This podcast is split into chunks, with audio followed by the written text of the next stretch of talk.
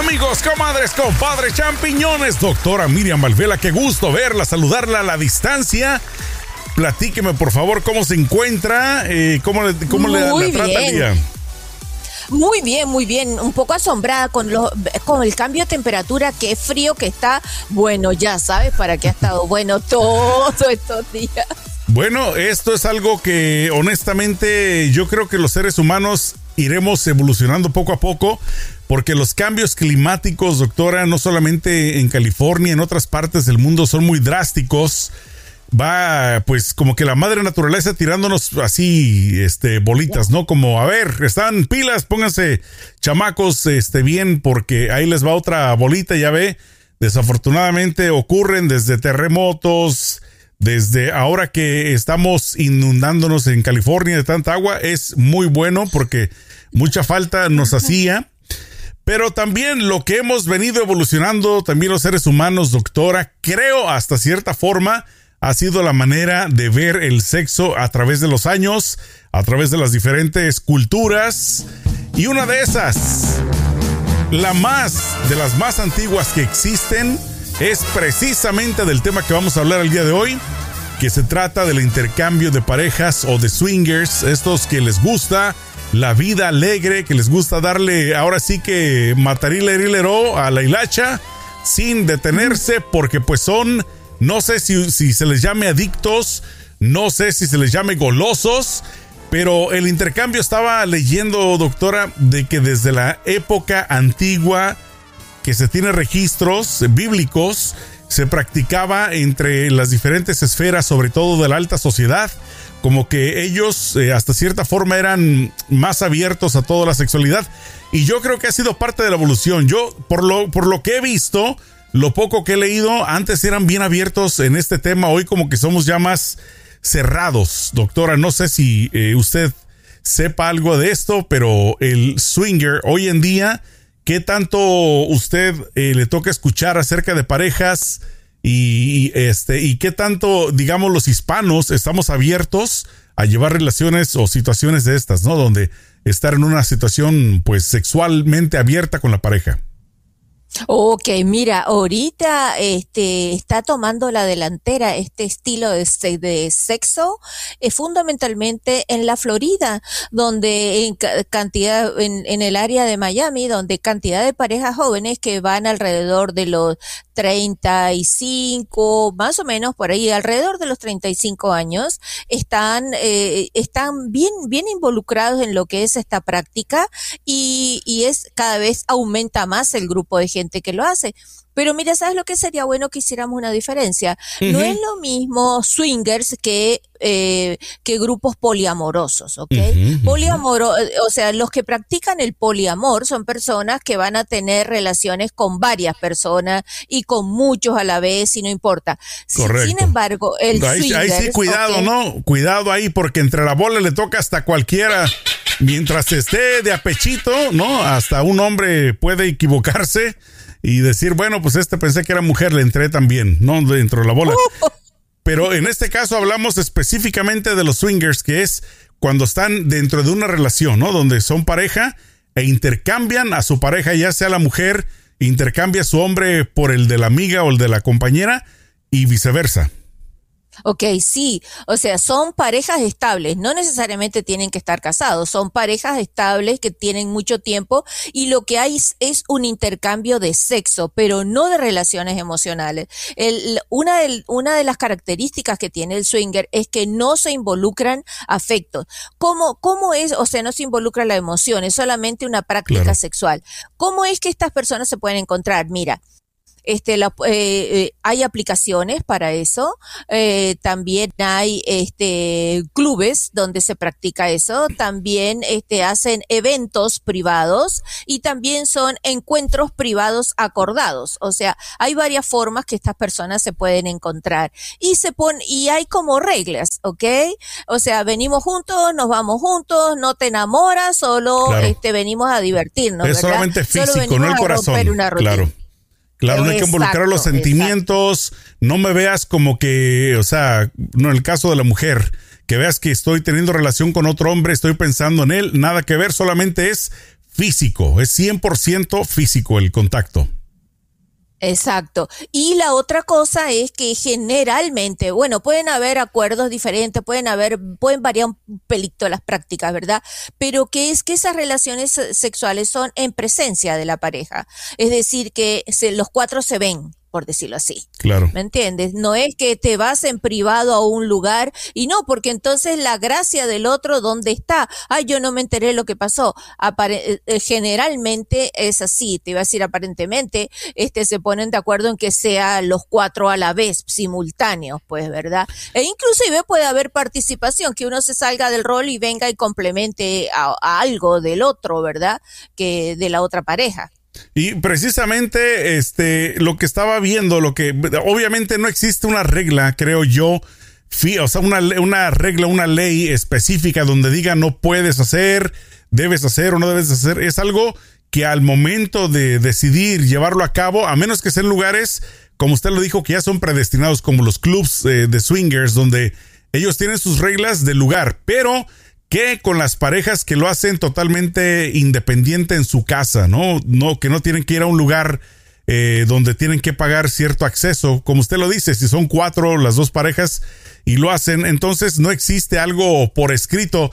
Pero, ¿qué tanto usted cree que pueda, digamos, beneficiar? Porque algo de lo que leía es que las personas que les interesa este tipo de vida, este tipo de ritmo de vida, generalmente son personas de arriba de 35 años la gran mayoría. ¿Qué quiere decir? ¿Será que llegan a un punto de su vida donde ya les aburre la monotonía después de haberse casado con su pareja o estar en relación de pareja y dicen, pues ahora vamos a experimentar algo nuevo? Hay, mira, las motivaciones generalmente son individuales, ¿verdad? Puede ser que sea que los dos están de acuerdo, que están aburridos en experimentar algo, pero también a veces hay eh, la participación de otros factores, ¿verdad? Como por ejemplo relaciones que quedaron inconclusas, entonces se hacen acuerdos, o sea, es como un acuerdo velado, ¿ok? O no, a mí siempre me hubiera gustado tener sexo, o a mí me gusta ese clanita o ese clanito, y esta es una forma tal vez de, o sea, de abordarlo. Ok, no lo dicen explícitamente, pero hay un deseo, una intención velada, una intención no manifiesta en uno de los que propone, por ejemplo. Esa puede ser una. Ahora, respecto a lo que tú dices, beneficio, o sea, yo te puedo decir de los casos que he recibido, porque sí he atendido, yo te hablé de que era frecuente en Florida, ¿verdad? Pero en lo que tiene que ver con mi experiencia aquí en Los, aquí en Los Ángeles, sí, así los hispanos la eh, conozco a, he tenido pacientes hispanos que sí la practican pero mm, sí, no sé si cabe la palabra lo gracioso del caso, pero, pero sí ha sido gracioso, ¿verdad? Fue que, por ejemplo, se les ocurrió a una pareja, lo recuerdo clarito, eso fue hace mucho tiempo, hace mucho tiempo, se le ocurrió este hacer, hacer de swingers con gente de su mismo pueblo. Entonces, uno de ellos, no recuerdo cuál fue, abrió la boca abrió la boca y contó, y en todo el pueblo, aunque fue acá, fue acá en Los Ángeles, en todo el pueblo se enteraron. Porque entonces, eh, imagínate lo que es un chisme multiplicado por cuatro. Sí. ¿Verdad? y eso fue caótico. Trajo muchos problemas a la pareja porque ellos, eh, uno de ellos rompió ese acuerdo de. de, de, Confidencialidad, claro. exacto. Y fue y contó. Y bueno, listo, ya. Con, con ahora sí que con peras y manzanas. A final de cuentas, yo creo, no, mi, mi opinión es que si alguien lo practica, pues a final de cuentas es su vida. O sea, si ya la demás gente se entera, ya es extra. Y, y yo creo que como todo chisme, doctora, siempre al principio es sabroso, jacarandoso, todo el mundo no puede creerlo, pero yo creo que con el tiempo va desvaneciendo, ¿no? No creo que toda la vida es igual de intenso. Pero pues a final de cuentas, creo yo que lo más sensato sería si lo van a hacer pues con personas no, o sea, del mismo pueblo en este caso, pero también existen esos otros peligros porque también no sé qué tan recomendable fuera hacerlo con personas desconocidas que tampoco se tenga nada de información. Oh, Obviamente hablamos hoy en día de enfermedades venéreas, o sea, hablamos de tanta eh, podredumbre que existe, ¿no? Entonces, ¿Cómo, ¿Cómo pudiera ser un buen, digamos, inicio? Si alguien dice, me gustaría entrarle esto, ¿qué se les pudiera dar, digamos, de, recomendaciones, eh, doctora, para que lo hicieran de una forma buena? Primera, Claro. La primera es controlar los celos, porque sabes lo que los celos afloran. No porque a ti de él te gustaba y porque tú no me dijiste nada, porque nunca imaginé que ibas a querer con él, que no sé qué, no sé cuánto. Y antes, ni siquiera de haber eh, del primer episodio compartido, ya se prendió el rollo. ¿Me entiendes? Porque ¿cómo se te ocurre con él? O yo nunca me imaginé que tú te ibas, me ibas a decir que le dijera eso a mi amiga, ¿qué te pasa? Que no sé qué. Ah, y todavía no se hizo, no se hizo el cambio y ya está prendido el problema. Está, exacto. Entonces, esto, pues obviamente eso nos deja un aprendizaje de que no es para todo mundo. Entonces, lo importante sería, pues obviamente, primero conocer bien a la pareja. Saber hasta dónde puede uno proponerle, ¿no? Situaciones de estas. Y si creen que su pareja está abierta, pues entonces, como usted lo dice, hablarlo. Y lo primero es dejar los celos por un lado. Eso es lo más importante. lado. Lo segundo que considere usted importante en este caso, doctora, y le va otra vez el redoble, que sería lo más recomendable es la seguridad. En realidad debió haber sido el número uno, ¿verdad? La seguridad. Porque sabiendo que estamos en un país, exacto, donde el 80% tiene, esta, eh, tiene herpes genital, que es una enfermedad de transmisión sexual, oye, qué casualidad que de los cuatro, de los cuatro ninguno, es probable que de los cuatro uno sí vaya a tener, ¿me entiendes? Entonces, eh, entonces sí, o por lo, me, eh, por lo menos tomar esa precaución, ¿verdad? O sea, asegurarse antes, no importa que sea conocido, no importa como yo digo que huela perfume sabroso, o sea, el perfume, el oler sabroso no es un laboratorio. ¿Me entiende? Eso no te, o sea, hay que sincerarse y preguntar, no tener pena y preguntar si están si alguno tiene herpes, pues, de los dos, yo, de los cuatro que van a participar. Yo propondría, doctora, nunca lo he hecho, pero por ejemplo, si lo primero que se me viene a la mente a mí sería, creo, recomendable hacerse pruebas eh, médicas en laboratorio. O sea, no sé si existen, ¿no? Diferentes tipos de pruebas para ver si alguno tiene algún tipo de enfermedad venérea, algún tipo de herpes. No sé si hay algo que haciéndose una prueba anterior no se pueda detectar o todo prácticamente lo podemos encontrar eh, haciéndose algún análisis. No, todo se puede, pero mira, llegar a ese nivel de idealismo es bien, bien raro. La gente no se va a hacer esas pruebas. Lo, lo mejor que puede, que te puede pasar es que les pregunte, miren, una vez que ya te decidieron, ¿verdad? ¿Alguno de ustedes por casualidad algún día ha ido al médico por esta enfermedad, hacerlo así muy suavecito y ahí te vas a enterar. Estás a tiempo todavía. Pero qué, qué tan, o sea, doctor, a la hora de la hora ya la calentura, que si se vieron en un club, por ejemplo, en un antro, ya entre copas, ya entrados, ya les vale este, la situación. Pues obviamente yo creo que es complicado que todos sean honestos, pero existe visualmente, visualmente, usted ya lo explicó un día, ¿no? Ya no lo explicó acerca de, de que los hombres lo tenemos expuesto, las mujeres no.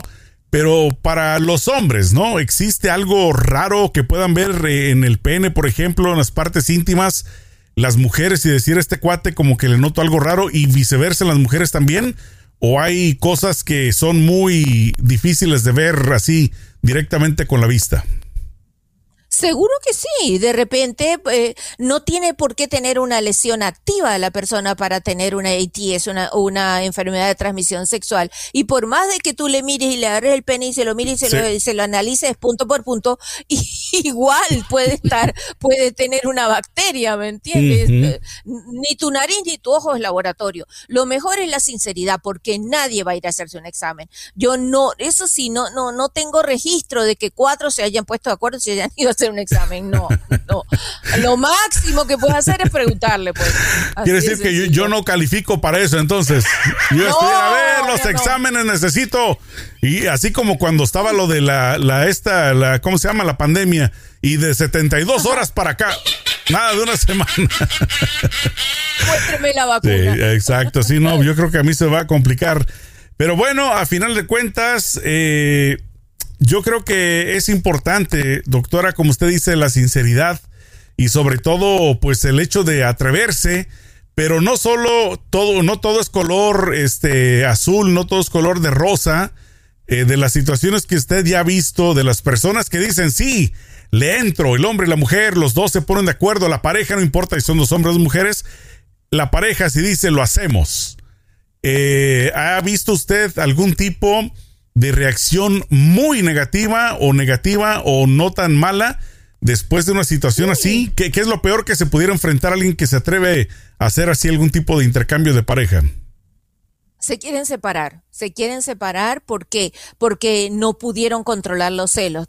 Tengo casos pero bien claros delante de mí, ¿verdad? Bien claros. O sea que, por ejemplo, que se empezaron a, a, echar en cara, a hacer reclamos de por qué te hiciste esto con esta persona y por qué y por qué lo escogiste a él o a ella y por qué tal cosa y ya y y esa es la razón por la que han tenido que venir a terapia, no logran salir de eso. Y todo fue por una, por una aventura, por una prueba, y en una pareja vulnerable se, se hizo más grande la herida. O sea, se hizo más, se, se apartaron más porque se pusieron a hacer un juego que es de gente que al revés, que está sana. Yo siempre le digo, las prácticas sexuales extrañas, raras, diferentes, no comunes, no usuales, son para gente que está clara y sólida en su pareja. Alguien que tiene problemas no los resuelve jugando. Los, los problemas se resuelven enfrentándolos, pero no jugando. O sea que precisamente creen que esa es la solución. Creen que si, si le doy chance a mi, a mi pareja, a mi esposo, a mi esposa, a mi novio y mi novia, de estar eh, sexualmente con otra persona, le estoy demostrando de que yo le tengo confianza, de que le doy su libertad pero después viene y se me bota la canica y digo, chin, ¿no? Entonces empieza a hacerse una película. ¿Y qué tanto, eh, me imagino, porque deben de existir también parejas, como usted lo dice, que están con seguridad, que están en, buen, en un buen término, qué tanto les beneficia en su vida sexual el estar metido en este mundo de los swingers? Bueno, en realidad, ¿en qué es que los va a beneficiar? En poco y nada, ¿no?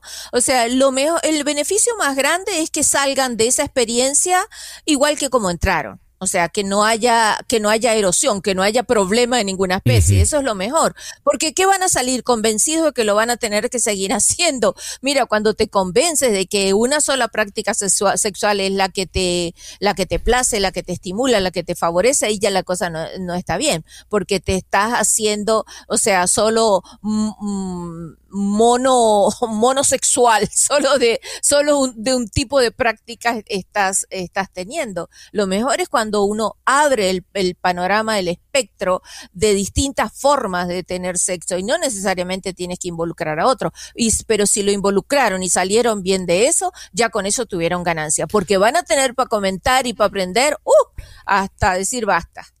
Correcto, pues bueno, ahora sí que la mejor práctica es la que hace al maestro, ¿no? Así es de que si alguien está pues pensando en hacerlo, inviten. Ah, no es cierto. Coméntenos, háganle la pregunta a la doctora, porque ella pues obviamente tiene su, su, ahora sí que su experiencia, su recorrido, y puede por lo menos darle una opinión profesional pues para que no vayan a embarrarla, ¿no? Cuando ya estén metidos en el rollo, dicen, ahora cómo salgo de aquí. Así es de que si alguien quisiera, doctora, hablar con usted directamente, ¿a dónde se puede comunicar? Me pueden encontrar en Instagram, doctora Miriam Sexólogo, me pueden encontrar en Facebook, doctora Miriam, y en el 310-855-3707. Perfecto, nos vemos en la próxima, doctora, amigos, comadres champiñones, échenle mucho peligro.